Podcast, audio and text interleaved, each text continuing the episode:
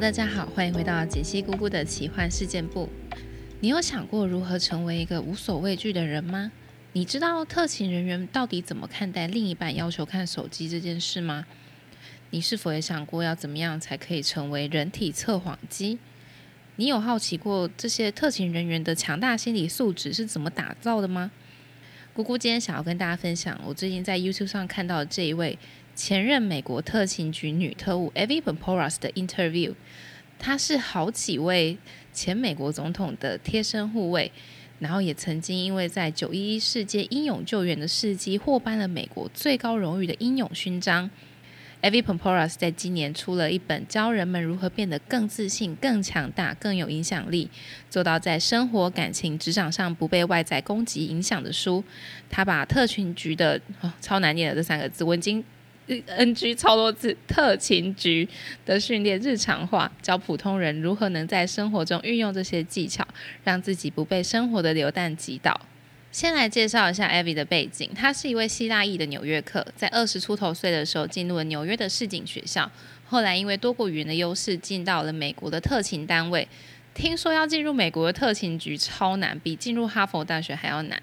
那除了完成艰难的特特务培训之外艾比还通过了人称通过率最低的测谎员训练。之后呢，他就常常在美国的各大特勤单位征询那些国际上最穷凶恶极的罪犯。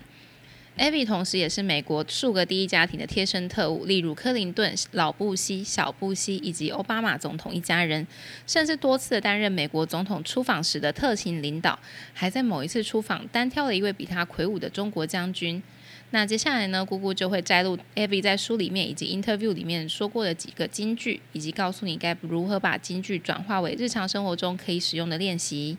金句一：你如果一直逃避冲突，那当不可避免的冲突出现时，你将会溃不成军。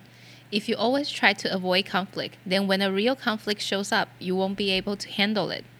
Evie 花了很大的一个篇幅在讨论冲突与恐惧。他说，我们每个人可以开始去回想，当我们过去在遇到冲突或者是让我们害怕的事物时，我们的第一个反应是什么？他把人的反应分为战斗、逃跑以及僵住。又称为 fight, flight, freeze 这个三 F。无论是当今天你的伴侣挑起了一个话题要跟你争执，你亲眼看到有人偷窃，或者是外人言语霸凌你，甚至是遇到面临对你生命有威胁的情况，我们每个人基本上只会有这三种反应。可是没有哪一种反应是最好的，只有最适合当下情况的反应。你必须要先找出你的原厂模式，然后训练自己在不同的情境用脑袋去分析应该要采取什么样的策略。例如，当你的伴侣今天找你讨论一个你明知道如果再不讨论就会让关系破裂的问题，可是你又选择逃避，最后这段关系当然就可预期的会破裂。没有人喜欢冲突，因为每个冲突里面都藏有了失去，无论是失去了选择权还是人事物。可是生活中必定会出现各种大大小小的冲突，这个时候你就要训练自己去面对这些小小的冲突，把它视为微小的压力，因为适度的压力会让我们的心灵成长，就像重训会让我们的肌肉成长一样。我们就是要不断的训练自己，提升面对冲突的能力。那这个京剧的最终目标，就是要让自己在面对冲突的时候，还能保持冷静分析的能力。因为恐慌会让人失去准确的判断力，也会干扰你的思考力。这时候很有可能就会做出让你后悔的决定。金句二，那是他的事，不是我的事。我能够选择什么时候回应。That's his emergency, not mine. I get to choose when to respond. 这个部分呢，是在说，当你遇到别人丢给你的冲突时，不要急着回应。在情绪的高点，我们很容易说出伤人的话。虽然说这个时候，通常我们可能已经先被对方伤到了，可是如果你的情绪随着别人的情绪波动的话，你就没有办法回到金句一要我们练成的冷静分析。当你遇到冲突，而且你发现自己的情绪在很高点的时候，Evie 建议你勇敢离开现场。你可以诚实的告知对方：“I need some time，我需要一些时间思考。”通常一个成熟的大人也不会穷追猛打吧。然后呢，你给自己一个 deadline，一个截止的时间。时间到了之后，你就必须要 move on。看是给自己半小时、一小时、半天，或如果需要的话，看事情的严重性，给自己个两三天都没有关系。可是呢，当自己设定的 deadline 到了之后，你就要放下这件事情。如果是需要回应的事件，那就等情绪回稳了再回应，不要被别人牵着走。因为一个情绪正在波动的人，他就是想要看到别人也跟着他一起情绪波动。掌握住你的情绪，分辨别人丢过来的球需不需要接。如果不需要，那就让那颗球落地滚出场也没有关系。金句三：少即是多。想知道答案，先放下你的自尊与小我。Less is more. If you want to know the truth, speak less and put aside your ego and pride. 我们一定都遇过这个状况：男友看起来心情差到爆，或者你觉得他最近行动有点可疑，你想知道到底发生什么事，还是他有没有又跟前任联系？测谎跟问讯的时候啊，常常会需要嫌疑人的自白或者认罪。可是这个时候，如果探员已经假定这个人就是犯罪，或者是他已经对他有些偏见了。在问问题的时候，他假设他已经带入这些情绪，只会更加的问不出答案。所以呢，Abby 就说：“大家要放下你那个超想开门见山直球对决的心情，你也一定要先把你已经认定男友一定是有在跟前任联络的这个假设放下，放下你的小我，shut up，闭上嘴，少说话。你要想着你的目标是让对方说出答案，而不是逼对方认罪，你知道吗？”大家都喜欢说自己的事情，那么你就让对方多说一点。要达到这个目标，你必须用对的问题问到对方的心里。例如，你与其问男友：“诶，你最近很奇怪，是不是发生了什么事？”不如改问他：“你最近好吗？我们来聊聊吧。”与其质疑他：“诶，是不是还没放下前任？你是不是有跟前任联系？”你不如请他聊聊他过往的感情，看他的感情观，或者是他曾经在感情中遇到什么样的问题。Abby 就说他自己就曾经把这一套问讯法套用在一任男友身上，结果超有效，男友越说越起劲，然后间接的也透露出他是真的有继续跟前任联络的这个线索。Abby 说他还要在旁边忍住甩他两巴掌的这个冲动。继续顺着对方的情绪往下问出更多的资讯。当然，当这一次的问讯结束，这段感情也结束了。金句四：你想看我的手机？拿去吧。You want to look at my phone? Take it. Help yourself. 我真的没有想到，连特务都会在生活中面临到这一题。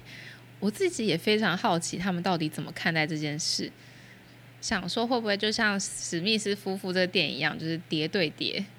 那像姑姑我自己平常是个很保护隐私的人，但是约会对象如果他想说要用我手机查一些东西什么的，OK 啊，Fine，就是你跟我讲就可以了。通常是不会有人直接拿去查讯息什么的。但如果今天他说他想看讯息，那我也觉得没关系啊，反正也没什么东西，你想看就看。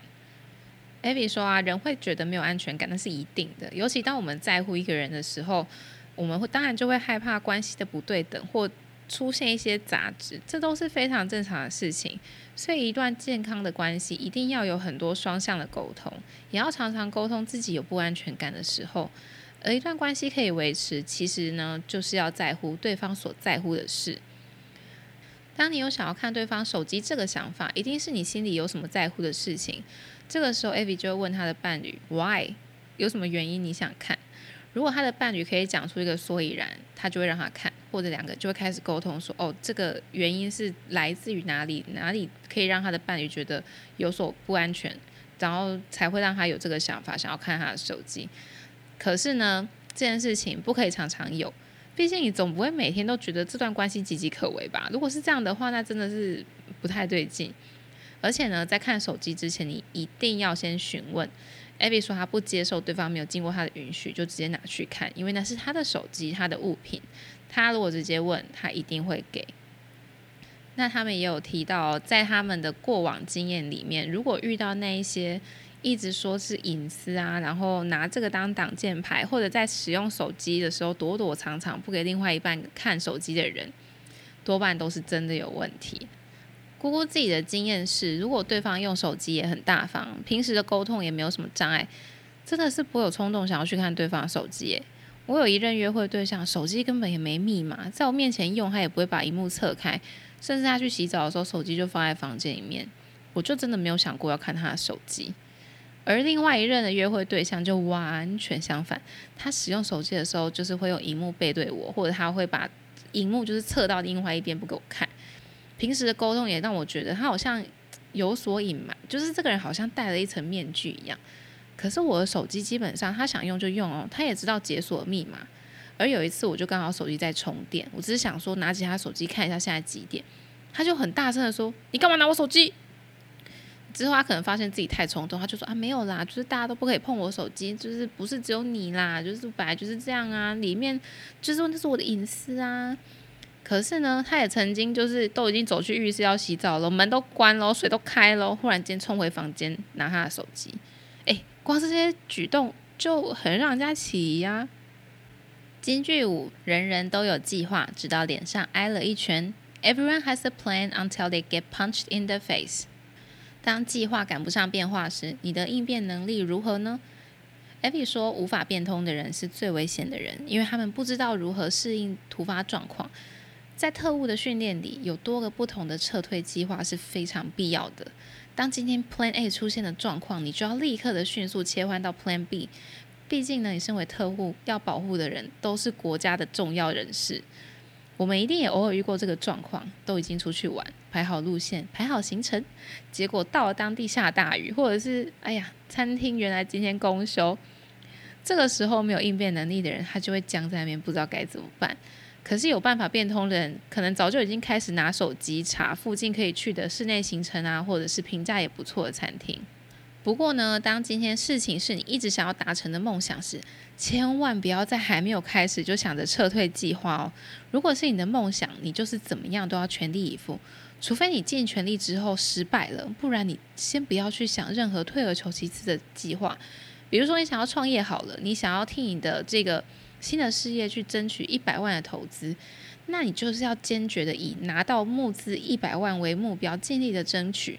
失败了再来想是不是要调整你的计划，因为啊，如果你在这个方面你一开始就对这个一百万的意志不够坚定，你在投资人面前散发出来的气场，绝对就是会出卖你哦。间距六，你无法索求尊重，尊重是别人选择要不要给你的。You can't command respect. People choose if they want to give it to you. Abby 说，他在工作的时候一定会遇到很多人轻视他，或者是看不起他这种身形娇小的女性特型人员。这时候呢，他说最不该做的事情就是一直强调自己的身份、官阶跟权力。大家想想看，如果今天是你跟新对象的第一次约会，对方一开口就开始谈自己的学历背景，哦，可能哈佛毕业啊，MIT 毕业啊，然后。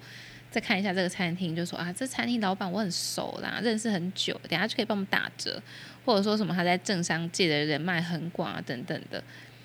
姑姑不知道大家的反应如何，但我自己会觉得，嗯，跟我讲这些到底是要干嘛？Abby 说呢，到了一个陌生的环境，见到陌生的人或者任何陌生的场合，你就是要在工作前或者是遇到这些状况之前呢，做好一切万全的准备。像他自己就会熟悉他这一次要保护或者是要审讯的对象，用专业沉稳的态度应对，该微笑就微笑，该严肃就严肃。他会用他的肢体语言跟他的声调来让对方知道，she's the boss，他在这里有这个主导权。在执行的期间，他不会像电影那样演出，就是那种大吼啊、威胁、威胁啊、恐吓啊、恫吓这一套。他说他不来这一套，那个真的都是电视上而已。他最擅长的就是我们刚刚说的，用肢体语言、声调，甚至有的时候在审讯室里面的家具摆设，都可以让对方知道说，哦，他现在才是这个地方的主导者。还有一个重要的一点就是，你要放下你的威严，跟你高人一等的姿态，用同等的角度去跟对方聊天，或者是去跟对方工作，让对方比较愿意给你敞开心胸。而当你可以让对方做到这一点的话，基本上你就已经赢得对方的信任。那尊重也就不远喽。我们今天再回到我们的约会对象，假设他先把自己吹捧上天，可是连衣着都不讲究，穿着夹脚拖就来赴约。聊天的时候内容空洞乏味，只是一直在说自己的事情，甚至吃饭的时候发出“娘娘娘娘”的咀嚼声，或者是很刻薄的对待点餐人员。你要怎么尊重这个人啊？Evie 说，头衔跟职称都是假的，实力与内涵才是你最好的名片。在感情上、职场上、各个人际相处上，都是尊重是别人出自内心对你的感受，不是你说“哎，show some respect”，别人就会给你哦。以上六个金句，不知道大家听了有何感想呢？诶，姑姑真的只能用 badass 来形容 Evie。他写的这本书的书名叫做《Becoming Bulletproof》，台湾翻译成“真正无惧的身心防弹术”，而英文的副标题呢是 “Protect Yourself, Read People, Influence Situation, and Live Fearlessly”。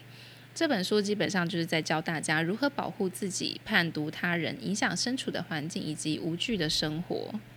如果你对这个 Evie Pamporas 有兴趣，不妨可以搜寻一下。她真的就是一个真人版的神力女超人诶。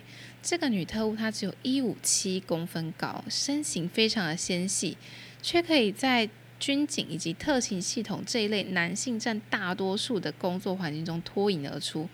画面真的就很像《Zootopia》动物方程式里面的兔子警官 Judy 一样。而关于 Abby 的 interview，说真的，看一集根本就看不够。如果英文够好，大家也可以去 YouTube 上面搜寻所有关于他的 interview 来看，真的很精彩。姑姑当时就是连看了三集，意犹未尽，到立刻就上成品买他的书。书套了之后，又马上花一个晚上，从晚上八点到凌晨一点，整本把它啃完。他的书里面除了以上说的这些，也提供了很多他自己经手的案例，以及他如何突破这些嫌疑人的心防，得到重要的犯罪情报。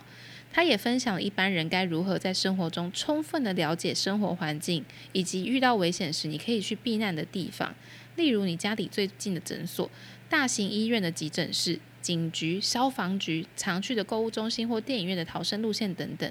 你如果可以越熟悉这些场景，当意外来临，就更能保护自己。好啦，希望大家从今天的分享中获得了些什么，也带走一些什么。如果有什么心得或感想，甚至你自己的亲身经历，都欢迎到 IG 跟姑姑分享。那我们这期的节目就到这边。喜欢这个节目的话，欢迎订阅跟 follow，也可以上 IG 搜寻锦溪姑姑或输入 ID 姑姑点 talk，大家多多的交流。那我们就下一期节目见喽，拜拜。